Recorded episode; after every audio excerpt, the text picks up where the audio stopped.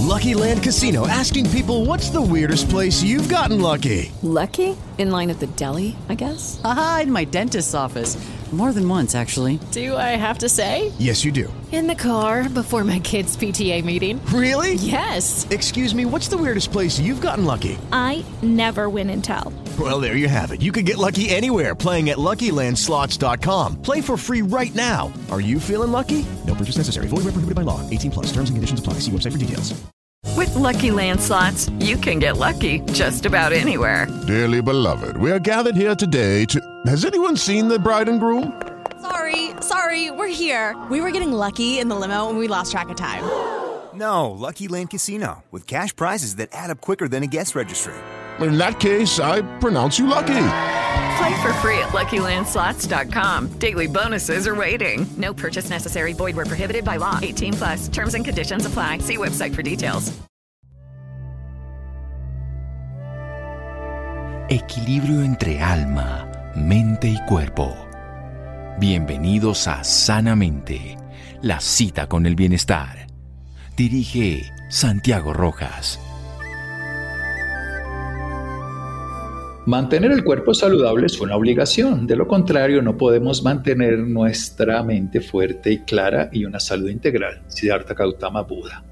Buenas noches, estamos en Sanamente de Caracol Radio, su programa de salud. Vamos a hablar de una enfermedad con un nombre raro, la púrpura trombocitopénica. Vamos a averiguar qué significa eso qué pasa cuando se bajan las plaquetas, qué va a ocurrir con estas células, cómo funcionan, para qué sirven, qué produce eso, esas variantes, unas que no tienen el origen, no sabemos claro, llamamos idiopática, otra que produce trombosis, se relaciona con medicamentos, con estilo de vida, con herencia, qué pasa con el, el género, qué pasa también con el tipo de piel que tengamos, en el sentido que se dice raza. Bien, vamos a hablar con el doctor Leonardo Bor, que es un internista y hematólogo. El hematólogo es el especialista de las enfermedades y la salud sanguínea de la sangre. Es experto en el manejo de microangiopatías trombóticas. Actualmente se desempeña como hematólogo en el Instituto Nacional de Cancerología y también en la Clínica Chayo aquí en la ciudad de Bogotá. Doctor Leonardo Borges, buenas noches y gracias por acompañarnos. Buenas noches y muchas gracias por la invitación. Bueno, doctor Borges, empecemos a hablar de para qué sirven las plaquetas antes de hablar sus problemas. ¿Qué son esas células que hacen en la sangre y cuáles son realmente las características más importantes de, todo su beneficio para el cuerpo? Las plaquetas son corpúsculos eh, derivados de, unas células que se llaman megacariocitos. Los megacariocitos son eh, los precursores de estos corpúsculos. Realmente estos no son células son corpúsculos que tienen eh, propiedades eh, de fijarse al endotelio de los vasos sanguíneos y eh, prevenir los sangrados. digamos que son esenciales para que se mantenga la sangre en un equilibrio y no se presenten fenómenos de hemorragia, ¿cierto? Lo que nos protegen de, de, la hemorragia. Tiene otras funciones también inmunológicas, nos también de infecciones y bueno, tiene que ver también con otros procesos fisiológicos, pero esencialmente lo que eh, hacen es evitar el sangrado. Bueno, estos corpúsculos que vienen de una célula grande, el megacariocito, ¿por qué se pueden afectar? ¿Por qué se puede producir? Ahora vamos a hablar de el exceso o el defecto. En este caso, el defecto son las enfermedades, pero ¿por qué se generan esas alteraciones? Las plaquetas, digamos, pueden tener eh, muchas eh, enfermedades, como documenta. pueden ser enfermedades benignas o malignas y eh, puede ser por disminución o por exceso de, de, producción, digamos, de, las, de la producción de las plaquetas o por destrucción de las mismas a nivel periférico, ¿cierto? O porque están hiperactivas, pueden ser de, de tamaño normal, pero están hiperactivas, ¿cierto?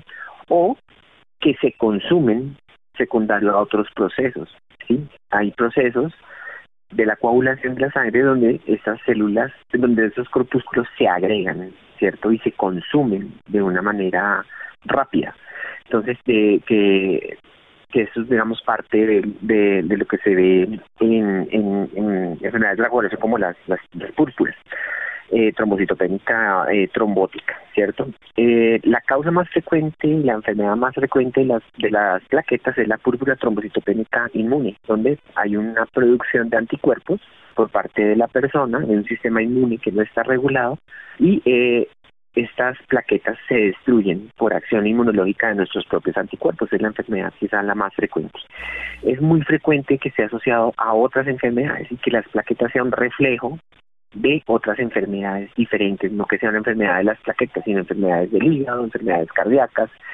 Entonces, eh, es un reflejo a veces las plaquetas de un proceso que se está llevando a distancia. Bien, vamos a hacer un pequeño corte para seguir desarrollando muy bien esta idea que ya nos está explicando el doctor Leonardo Borges de estas partecitas, estos corpúsculos de los megacariocitos que son los que nos van a proteger pegándose el endotelio de que perdamos la sangre que es nuestra vida, que pueden alterar por exceso, por defecto, por destrucción, por hiperactividad, se pueden consumir en el entorno. Vamos a seguir en un momento aquí en Sanamente de Caracol Radio. Síganos escuchando por salud. Ya regresamos a Sanamente. Bienestar en Caracol Radio. Seguimos en Sanamente. Seguimos en Sanamente de Caracol Radio. Nuestro invitado de hoy, Leonardo Bor, que él es médico, internista y con su especialidad en hematología, es experto en el manejo de microangiopatías trombóticas.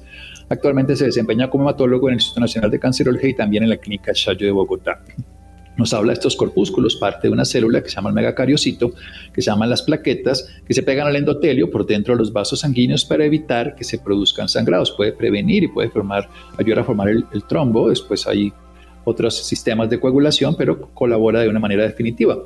Pueden alterarse porque puede haber exceso en su producción, puede haber deficiencia en su producción, pueden haber aumento en la destrucción, pueden estar exageradas en su acción o pueden llegar a consumir, si no está hablando de la púrpura trombocitopénica inmune, que es donde se destruyen y no funcionan de una manera adecuada y estos procesos pueden ser asociados a otras enfermedades. Antes de, pasar a la púrpura trombocitopénica trombótica y explicarnos un poco este, este proceso y todo lo que se relaciona con con esta enfermedad, ¿cuánto duran estos corpúsculos? ¿Cuánto es el tiempo de vida media? Sí, estas plaquetas eh, una vez se producen, más o menos duran vivas en sangre siete días, ¿cierto? Ese es, esa es la vida media de, estas plaquetas, se un recambio, eh, digamos, rápido comparado con los glóbulos rojos que pueden durar hasta 120 días, ellas están en un recambio más rápido, siete días. Bien, entonces y hablemos de la púrpura trombocitopénica trombótica. ¿En qué consiste? Lo que es PTT, que es un trastorno raro por estos pequeños coágulos en la sangre, los vasos sanguíneos. Además, las plaquetas están más bajitas. ¿Por qué pasa todo esto, doctor Leonardo Borges? Sí, la, como, como menciona, la, la, púrpura trombocitopénica trombótica hace parte de las enfermedades huérfanas estas que tienen una frecuencia de, de 1 en 5.000, menor de 1 en 5.000, y realmente estas parte de, un grupo de, de, enfermedades que llamamos ultras raras, que tienen una frecuencia por debajo de, uno en, en, un millón, ¿cierto?, de, de, población, de incidencia. La púrpura trombocitopénica trombótica consiste en... Eh, hay un factor que se llama el factor de von que eh, ayuda a la homeostasis, eh, a la hemostasia primaria, ¿cierto? Es la, digamos, uno de los primeros actores en la formación del coágulo. Y él para, eh, tiene unos reguladores, ¿cierto? Esta enzima se llama el ADAMS13 y esta enzima regula el factor de von para que no tengamos exceso. Cuando el ADAMS13 se disminuye por medicamentos, por tumores, por infecciones, por medicamentos, por vacunas o eh, por anticuerpos, que es la púrpura inmune primaria, ese, ese factor de von se queda sin el regulador y se forman unos cuerpos de von grandes, unas macromoléculas, que lo que hacen es atraer las plaquetas, disminuir las plaquetas y formar microtrombos en la circulación. Esos microtrombos forman como un obstáculo dentro de los vasos sanguíneos y ah, cuando atraviesan eh, las células, estos obstáculos se rompen. Entonces produce una anemia hemolítica porque esos trombos evitan el paso. Como ese factor de von atrajo las plaquetas, hay disminución de las plaquetas. Eh, y todo esto activa la coagulación y se forman trombos. Entonces son enfermedades que pueden producir anemia hemolítica por, por destrucción al, al pasar por esos obstáculos, disminución de las plaquetas y activación del trombos. ¿Cierto? Allí. Y entonces se producen trombos a nivel cerebral o a nivel cardíaco, a nivel renal. Eh, y esto lo que produce es disfunción orgánica de los órganos que hayan producido los trombos. Esto es generalmente catastrófico, muy agudo en el debut. Generalmente eh, eh, los síntomas se manifiestan en horas a, a, días, ¿cierto? Y puede producir muchas secuelas a largo plazo. No solo agudamente llevar a la muerte y a eventos trombóticos mayores, sino producir secuelas, eh, deterioro cognitivo, alteraciones psiquiátricas y eventos vasculares incluso posteriormente. Las causas, pues como lo mencionaba, la más frecuente es la inmunológica, pero también hay asociados a cáncer, a, manejos de quimioterapia, a trasplantes de órganos sólidos o hematopoyéticos, asociado a VIH, a eh, reemplazos hormonales y algunos medicamentos. Bueno, definitivamente toda una complejidad. Aquí estaba explicando este factor von que pierde esa regulación y que entonces se forman esos cuerpos gigantes que terminan favoreciendo la trombosis. Pero lo importante es todo lo que puede ocurrir, como decía el doctor Leonardo Borges, ese debut, esa primera vez de esos pacientes puede llegar a ser catastrófica y puede llegar a, generar pues anemia hemolítica, en ese caso se rompen los glóbulos rojos, se pierden, que, son las células que llevan el oxígeno, se disminuyen las plaquetas, ya sabiendo la complejidad, pero al mismo tiempo se forman los trombos y que puede ser asociada a otras enfermedades. Pero vayamos un poquitico. Eh, ¿qué, es más frecuente? ¿En qué personas? ¿En qué tipo de edad? ¿Tiene algo que ver también la raza, el género? Y usted nos ha hablado ahorita de enfermedades, en este caso, que están concomitantes, decimos los médicos, al mismo tiempo, como cáncer o también el, el, incluso el uso de ciertos fármacos o el trasplante. Pero hablemos de las edades. Sí, eh, digamos que la púrpura trombocitónica trombótica inmune, o la eh, que es adquirida, donde tenemos eh, hay una desregulación del sistema inmune y se producen anticuerpos contra el regulador de von que es el ADAMS-13.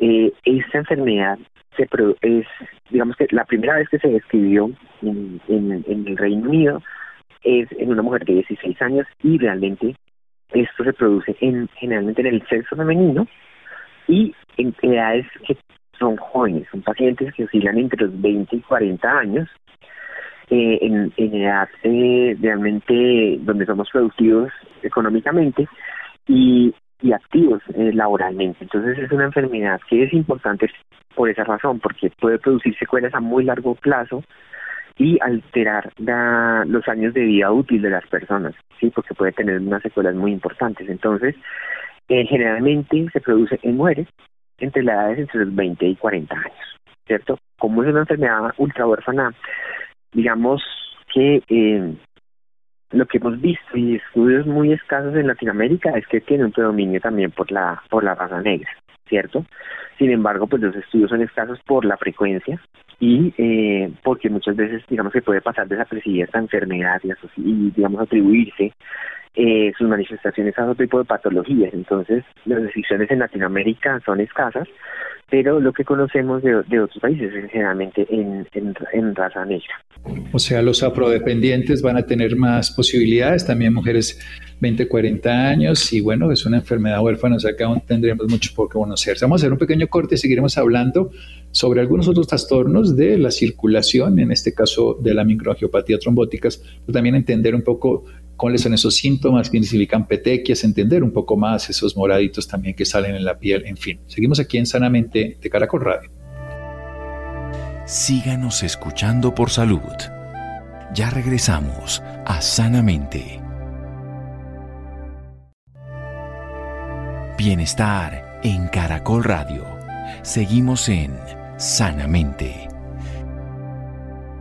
Seguimos en Sanamente de Caracol Radio. Estamos hablando con internista y hematólogo.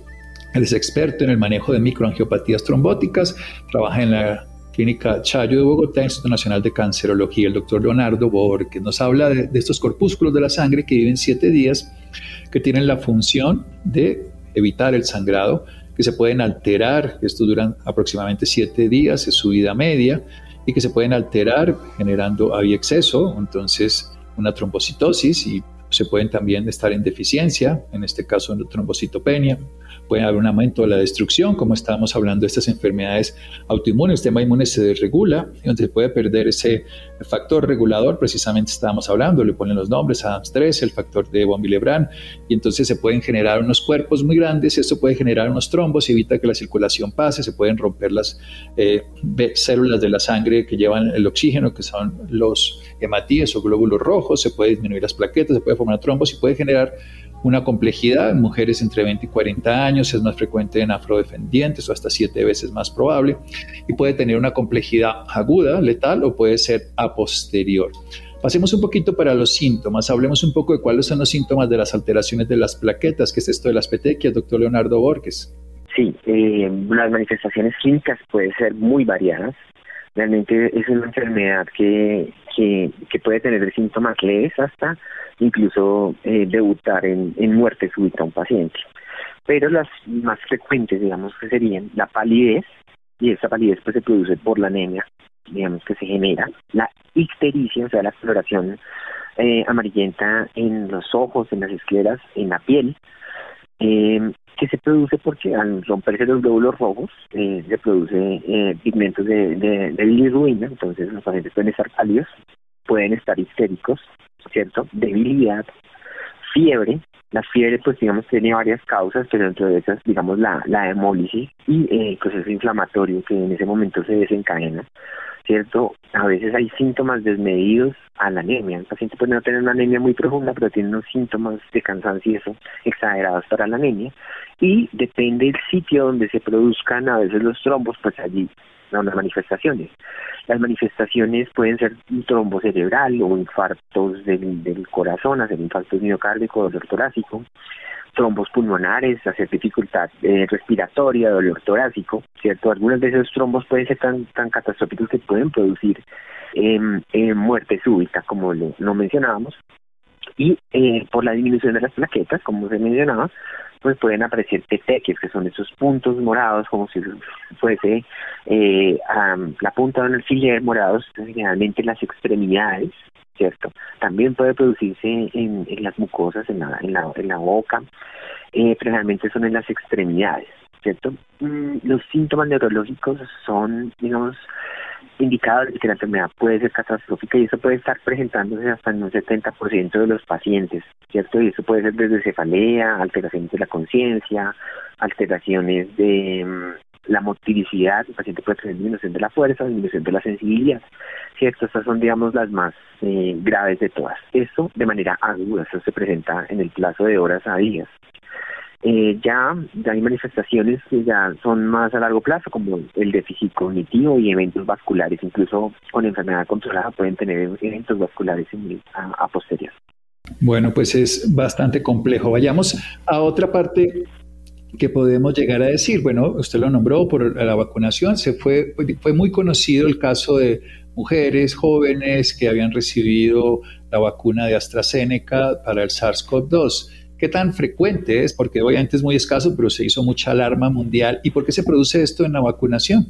Eh, sí, eh, cuando se producen, eh, digamos que la no es un evento secundario frecuente, ¿cierto? Realmente es una enfermedad eh, asociada muy rara y no solamente con la vacuna del SARS-CoV-2 se puede presentar, sino se ha presentado eh, con otras vacunas, incluso con medicamentos de uso común. Entonces, digamos que algo muy importante es no estigmatizar eh, la, la vacuna y que la gente le tenga miedo a, a las vacunas porque realmente eso es lo que ha logrado, digamos, de alguna manera disminuir la mortalidad durante la pandemia. Entonces, es importante no eh, tener fobia hacia la vacunación, ¿cierto? Pero sí es una enfermedad absolutamente eh, inusual. Eh, y porque se presenta porque hay una desregulación de, de, del sistema inmune y finalmente esto resulta en que los, el fopilebrán no se, no se metabolice, no se destruya y produce los trombos, ¿cierto? Eh, es, es similar el mecanismo, digamos, eh, fisiopatológico, ¿cierto? También es un fenómeno inmunológico que se produce al reconocer la, la vacuna como está y se producen anticuerpos que van a destruir el regulador del Brand. que como le dije, no solamente asociado a vacunación, sino que también puede ser a medicamentos. Es el mismo mecanismo por lo que algunos medicamentos, clopidogrel, simvastatina, eh, ciclosporinas, que lo usamos frecuentemente en, pacientes post-trasplante de órgano sólido o, órgano, o progenitores hematopoyéticos, entonces es por esa razón, pero es una enfermedad realmente, afortunadamente, eh, inusual. Afortunadamente inusual y hay que volver a aclarar que es en muchos otros productos y que la vacuna, claro, fue mucho más significativo porque esas noticias en la época se volvieron conocidas, pero no por eso significa una representación directa y sobre todo una causa para evitar ciertos beneficios. ¿Qué ocurre cuando se acaban las plaquetas, cuando se bajan las plaquetas? En algunos tipos de enfermedades, como por ejemplo el cáncer, la leucemia, se pueden acabar. ¿Cómo es el tratamiento? ¿Qué se puede hacer para recuperar esa falta de plaquetas? Recordando para que nos cuente qué pasa cuando no las tenemos. Ahorita en este caso sí hay, pero están disminuidas, pero cuando se pueden acabar, Exacto. cuando hay una disminución de las plaquetas, digamos en el contexto de, por ejemplo, la púrpura inmune, que es una enfermedad eh, muy frecuente, como lo comentábamos, las manifestaciones son generalmente el sangrado, ¿cierto? Petequias, eh, o sea, los puntos morados que recordamos se presentan, sangrados en mucosas o sangrados catastróficos, por ejemplo, en el sistema nervioso central o en el tracto gastrointestinal. En esta entidad, particularmente, a pesar de que las plaquetas están disminuidas, la tendencia es al trombo, porque las plaquetas están disminuidas por un secuestro dentro de los vasos sanguíneos, por activación, em, digamos, de la cascada de la coagulación eh, allí dentro de los vasos. Entonces, a pesar de que las plaquetas se disminuyen, las manifestaciones más frecuentes son trombóticas. Entonces es, es una enfermedad, digamos, que, que se diferencia a las otras causas de, de a las otras eh, otras enfermedades que se asocian a trombosis Aquí las manifestaciones son trombóticas, pese a que están tan disminuidas. ¿Cierto? Es una cosa que digamos, paradójica eh, en esta entidad particularmente. Por eso en esta entidad se disminuyen y ya hablaba usted de los factores de, de regulación, el ADAMS 13, lo que altera el factor de regulación de von Willebrand y se forman estos cuerpos y hay los trombos. Pero que cuando un paciente pierde las plaquetas, en el sentido, por ejemplo, después de un tratamiento, hay algunos medicamentos en quimioterapia que disminuyen, hacen plaquetopenia, trombocitopenia o por la misma leucemia que tienen enfermedades de la sangre. ¿Cómo es el tratamiento de estos pacientes? Que, para que fomentemos, yo quiero que usted nos diga, se lo pongo directo, que nosotros podamos donar sangre y donar plaquetas precisamente. Quería llegar allá. Entonces, cuando tenemos enfermedades eh, donde se produce disminución de las plaquetas, por ejemplo, como se mencionaba, eh, el tratamiento, muchas veces, digamos en la cúpula inmune, por ejemplo, en esta, el tratamiento es inmunosuprimir al paciente para disminuir las, los anticuerpos contra las plaquetas, pero, eh, como se menciona, cuando hay una disminución de las plaquetas, por quimioterapia, estos pacientes que tenemos en cáncer y a los que les aplicamos quimioterapia y disminución de las plaquetas, lo que necesitamos es transfusión para evitar el sangrado, ¿cierto? Hay unas metas de tener unas plaquetas encima de cierto nivel, porque cuando se disminuyen de, allí, cuando se cruza ese umbral, el riesgo de sangrados catastróficos es grave. Entonces, y estos pacientes no se pueden suspender el tratamiento porque digamos que su vida depende de esto. Entonces sí es eh, importante y la cultura de la donación porque muchas veces requerimos plaquetas para que It is Ryan here and I have a question for you. What do you do when you win? Like are you a fist pumper? a woohooer, a hand clapper, a high fiver. I kind of like the high five, but if you want to hone in on those winning moves, check out Chumba Casino. At ChumbaCasino.com, choose from hundreds of social casino style games for your chance to redeem serious cash prizes. There are new game releases weekly, plus free daily bonuses. So don't wait. Start having the most fun ever at ChumbaCasino.com. No purchase necessary. BGW. Void were prohibited by law. See terms and conditions. 18 plus. Evitemos los sangrados catastróficos y no tengamos limitación para dar los medicamentos. Hay otros escenarios donde también usamos plaquetas, incluso a veces no están disminuidas, hay que hacerlo en traumas mayores, en hemorragias, eh, digamos, posparto, mujeres que tienen eh, tienen sangrados masivos, a veces requerimos transfundir plaquetas así estén normales. Eh, pero sí, generalmente cuando se disminuye por medicamentos, por quimioterapia, por infecciones y están en un umbral crítico, tenemos que transfundir plaquetas. Entonces sí hay una disminución y digamos que, que tenemos un desabastecimiento en general eh, en, eh, en, el país porque no hay una cultura de la donación y digamos durante la época de la pandemia pues hubo menos menos donación. Entonces sí es importante hacer el llamado a la solidaridad de las personas para, para donar. Las plaquetas como la sangre, los glóbulos rojos requieren diferencia o el mismo grupo sanguíneo. ¿Hay alguna incompatibilidad para recibir plaquetas? ¿Y cuántas unidades de plaquetas alcanza uno a donar cuando hace una donación? Entonces hay diferentes, sí, hay diferentes, digamos, tipos de, de donación. A veces las personas pueden donar sangre completa, ¿cierto?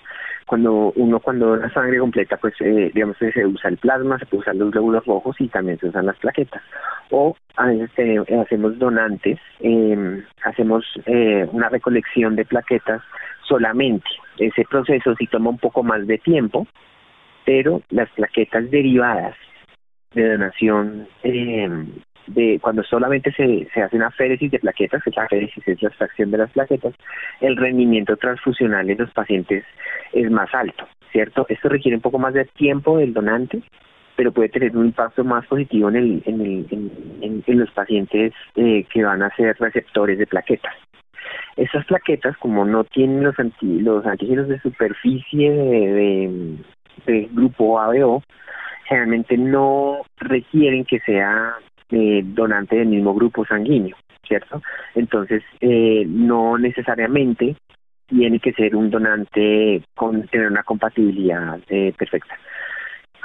cuando no hay un rendimiento transfusional adecuado, o sea que el paciente, se, cuando ya son pacientes que son muy transfundidos, eh, que se crean anticuerpos, eh, el, el, paciente crea anticuerpos contra algunas plaquetas, en ese caso se prefiere que sean eh, del mismo grupo, pero esto realmente es una excepción. En general no requieren que sean eh, del mismo grupo, que sean isogrupos. Sí, todo esto lo estoy diciendo precisamente para motivar a las personas. Podemos donar, podemos hacer esta féresis de plaquetas de una manera espontánea, voluntaria y es útil, bueno, probablemente para alguien conocido, porque es lo que uno siempre motiva cuando hay pacientes que están con disminución de las plaquetas, con hemorragias, con sangrados, pues ya sea por su enfermedad o por secuelas de algún tipo de tratamiento que pueda llevar a esto, pero fundamentalmente por enfermedades que si ese paciente sangra, pues pierde la posibilidad de sobrevivir. Y ya para terminar, ¿Hacia dónde va precisamente la posibilidad de manejar? Hace muchos años se habla de sustancias que pueden llegar a reemplazar la sangre. ¿Hacia dónde va la hematología del futuro, de células madre, de transformación? Siempre le preguntamos a los especialistas que saben sobre temas tan puntuales hacia dónde va todo lo que sería la ingeniería genética o todo en este tipo de procesos. Doctor Leonardo Borges. Digamos que la hematología ha tenido un proceso de revolución en los últimos años donde la biología molecular y la genética ha expandido el conocimiento eh, de las enfermedades y eh, digamos que cada vez tenemos terapias celulares eh, más avanzadas. Entonces, por ejemplo, en, en, patología maligna, hematológica, tenemos las células CAR-T, que son células que se le hace una reingeniería molecular y lo que hacemos es que esas células se transformen para que reconozcan tumores y ataquen directamente esos tumores, las células propias. el paciente le extraen las células, los linfocitos, las células de las defensas, se le hace una reorganización a esas células para que reconozcan los tumores. Entonces usan el sistema, usar el sistema inmune propio para atacar, por ejemplo, los tumores, no solamente linfocitos, también células eh, mesenquimales que acompañan eh, la médula ósea. Eh, para algunas enfermedades, que la, edición del, del, ADN con algunas enzimas como la CRISPR-Cas9, eh, también tenemos eh, vectores eh, virales, ¿cierto?, para cambiar eh, eh, genes específicos para enfermedades eh, benignas, por ejemplo en la en la en la hemofilia eh, y en las eh, de células falciformes, ¿cierto? Eh, también ha incursionado en la nanotecnología, ¿cierto? Medicamentos que son eh, muy pequeños, ¿cierto? A escala nanométrica, que eh, pueden evitar la agregación de las plaquetas con el fonbilebran, por ejemplo, en este caso, y que evita que se agreguen. Entonces, eh, incluso ya eh, posiblemente la plasmaferesis en algún momento podría entrar en desuso, que es en, en este momento es el estándar de cuidado, ¿cierto? Hacer un reemplazo del plasma del paciente eh, con una máquina simil, eh, pues como la que, en las que se hace la, hemodiálisis. Eh, y lo que se quiere llegar es con esa nanotecnología poder evitar hacer esas terapias eh, convencionales que hacemos. O sea que hay edición génica, ¿cierto? Vamos hacia eh, usar el sistema inmune para atacar tumores y eh, nanotecnología.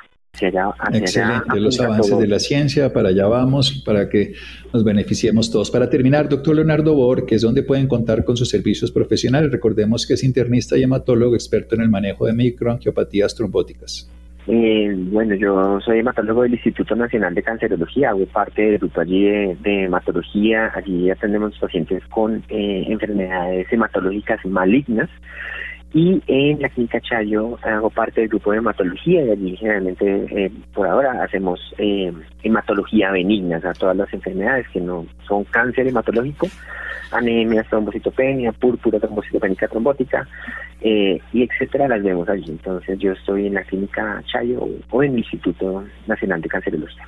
Doctor Leonardo Borges, excelente explicación, una clase completa de medicina, en este caso de las plaquetas, estos pequeños corpúsculos que nos salvan la vida porque evitan que perdamos lo sagrado que es la sangre. La sangre es vida. Doctor Borges, muchas gracias. Con mucho gusto, muchísimas gracias por la, por la invitación. Muy bien, seguimos en Sanamente de Caracol Radio. Síganos escuchando por salud. Ya regresamos a Sanamente. Bienestar en Caracol Radio.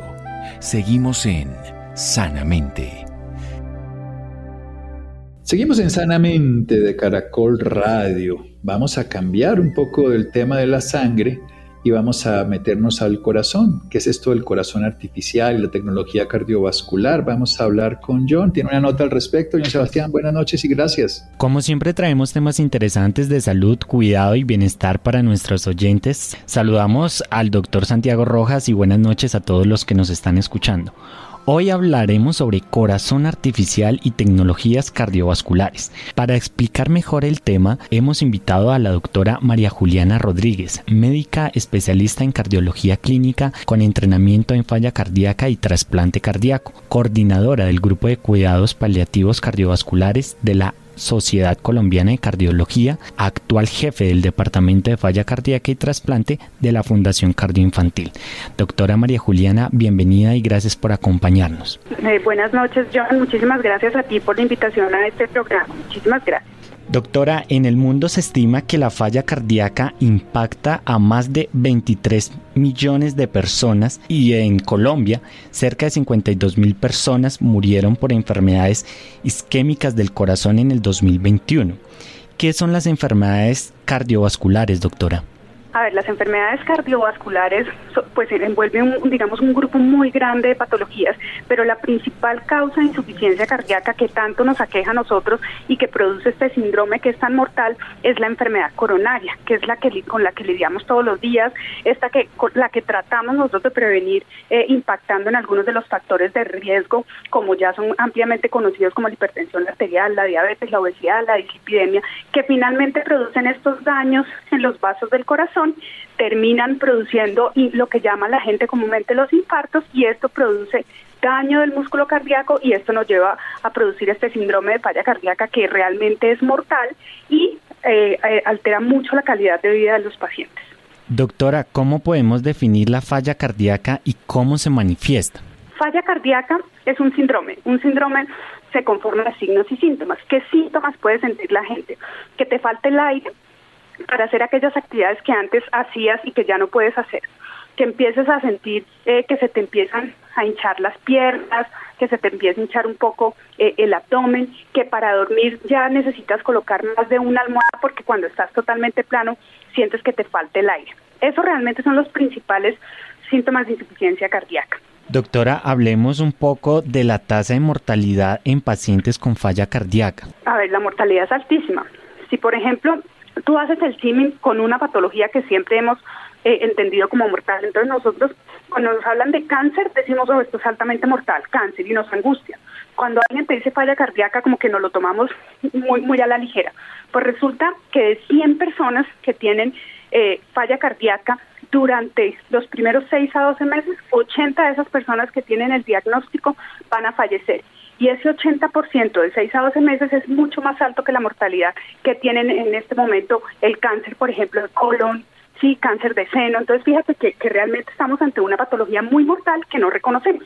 Doctora, hace ocho años el primer HeartMate 2 de Abbott, dispositivo de bomba de corazón, fue implantado en Colombia y después de tres años el HeartMate 3 también implantado en Colombia. El uso de ambas tecnologías representan avances en la transformación de la vida de muchas personas, específicamente de 27 personas que se han beneficiado con esta tecnología. Hablemos sobre el implante de corazón artificial y de estas tecnologías, doctora. Bueno, a ver, te cuento. Lo más importante que nosotros tenemos que entender para estas tecnologías es que eh, estas tecnologías se ofrecen a un grupo de pacientes que tienen algo llamado falla cardíaca refractaria, que es cuando la terapia médica que yo he instaurado, direccionada por guías, a pesar de que lo estamos haciendo de una manera perfecta y tratando eh, de disminuir la sintomatología, no lo hemos logrado. Sí, entonces, ese grupo de pacientes inicialmente deben ir para una terapia que nosotros todos conocemos y estamos muy cerca de ella, que es el trasplante cardíaco. ¿sí?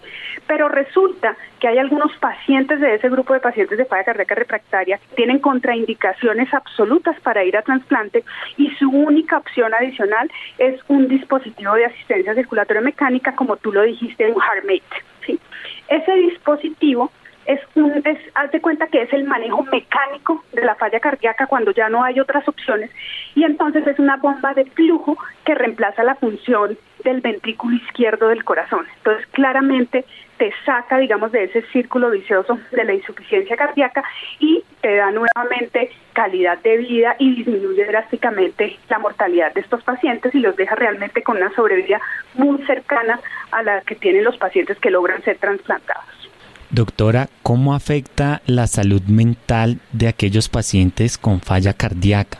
pues mira, eh, John, es terrible. Tener falla cardíaca no solamente es que tú tengas esos síntomas que yo te describía de falta de aire, fatiga permanente, que no puedes hacer las mismas actividades, sino que psicológicamente el hecho de sentir que no eres capaz, que empiezas a depender de otras personas, que empiezas a, tener alteraciones cognitivas porque pues el gasto cardíaco también baja para, para el cerebro, pues te hace sentir totalmente dependiente. Y eso es como si tú le quitaras a alguien, eh, eh, digamos, como, como esa sensación de poder hacer las cosas, de estar empoderado, entonces claramente estás quitando absolutamente todo. Entonces no es solamente los signos y síntomas, lo, lo físico, digámoslo así, sino la parte emocional de sentirte incapacitado para hacer lo que antes hacías y ya no lo puedes hacer. Entonces yo creo que ese impacto tanto emocional y el impacto orgánico del bajo gasto sobre, sobre el cerebro, pues claramente afectan todas las funciones eh, del sistema nervioso central. Entonces claramente tu calidad de vida se impacta notablemente porque ya no te sientes capaz y fuera de todo te das cuenta que ya empiezas a dejar de hacer algunas cosas eh, eh, de, de esfera mental superior que antes hacías y ahora ya no haces. Doctora, ¿cuál es el tratamiento para esta enfermedad? Aparte pues de la utilización de estas eh, tecnologías y qué tan importante la prevención. A ver, mira, lo más importante, John, ya esto que mencionas al, al final, es prevenirlo. ¿Sí? Entonces, teniendo en cuenta que la principal causa de insuficiencia cardíaca es la enfermedad coronaria, tenemos que actuar sobre esos factores de riesgo de enfermedad coronaria. Entonces, actuar sobre la diabetes, sobre la obesidad, sobre la dislipidemia, ¿sí? sobre la enfermedad coronaria. Entonces, una vez tú logras impactar en prevención, pues no vas a tener, eh, digamos, estos desenlaces. Pero si llegaras a este desenlace, si llegaras a tener un evento coronario agudo y llegas a hacer insuficiencia cardíaca, tenemos que empezar rápidamente a utilizar unas terapias médicas que ya se han probado que mejoran los desenlaces, que nosotros en este momento les llamamos los cuatro fantásticos, ¿sí? Que son unas moléculas que tenemos que utilizar en todos los pacientes. Sí, son cuatro grupos terapéuticos, son beta bloqueadores, son inhibidores de neprilicina, son antagonistas mineralocorticoides, inhibidores SGLT2, esas moléculas que deben tener todos los pacientes que tienen este diagnóstico.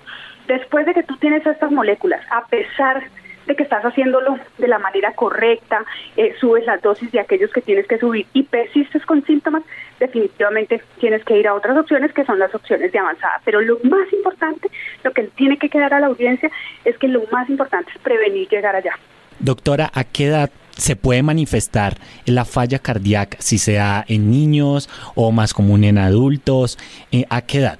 A ver, la falla cardíaca es un diagnóstico que lo puedes tener de niños a adultos. Sin embargo, en los niños no es algo tan frecuente, pero se presenta generalmente cuando se presenta en niños puede ser asociado a episodios eh, infecciosos agudos, por ejemplo, miocarditis, que es una de las causas principales, o a algunas patologías congénitas que desarrollan insuficiencia cardíaca. Cuando nos vamos al grupo de los adultos, o sea, de 18 años para arriba, generalmente el principal grupo está por encima de 45 hasta 70 años, donde de pronto la enfermedad coronaria viene siendo un factor de riesgo muy importante, también la hipertensión, la diabetes y la dislipidemia.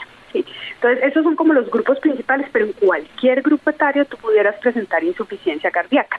Generalmente, los adultos mayores también es un grupo muy importante y a medida que aumentas de edad, este diagnóstico se ve mucho más eh, prevalente también. Doctora, y por último, ¿nos puede compartir de pronto una experiencia de algún paciente que le llegue a su consultorio con falla cardíaca y busque o tenga que tomar esta opción de implante de corazón artificial? A ver, yo, yo te puedo compartir la experiencia de nuestro paciente que fue también remitido de una clínica de insuficiencia cardíaca. Eh, un colega nuestro nos lo remite porque vio que definitivamente no era un candidato para trasplante porque tenía una contraindicación absoluta y él pues lo envía y le da la opción de este tipo de terapias. Y realmente te cuento, el paciente, si tú te sientes a hablar con él, ¿sí? Te dice, yo era uno antes del dispositivo y ahora soy otro, doctora.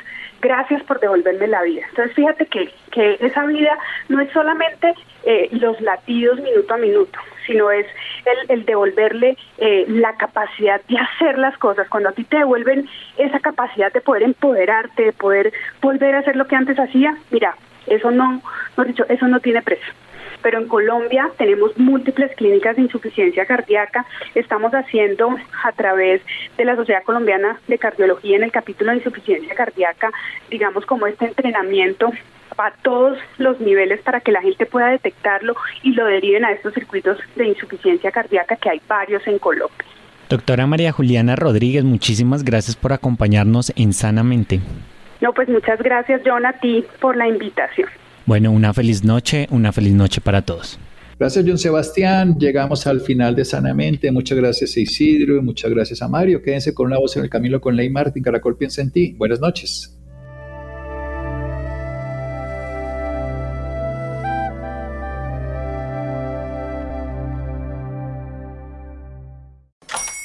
Hola, buenos días, mi pana. Buenos días, bienvenido a Sherwin Williams. ¡Ey! ¿Qué onda, compadre? ¿Qué onda? Ya tengo lista la pintura que ordenaste en el ProPlus app. Con más de 6.000 representantes en nuestras tiendas listos para atenderte en tu idioma y beneficios para contratistas que encontrarás en aliadopro.com. En Sherwin Williams somos el aliado del PRO.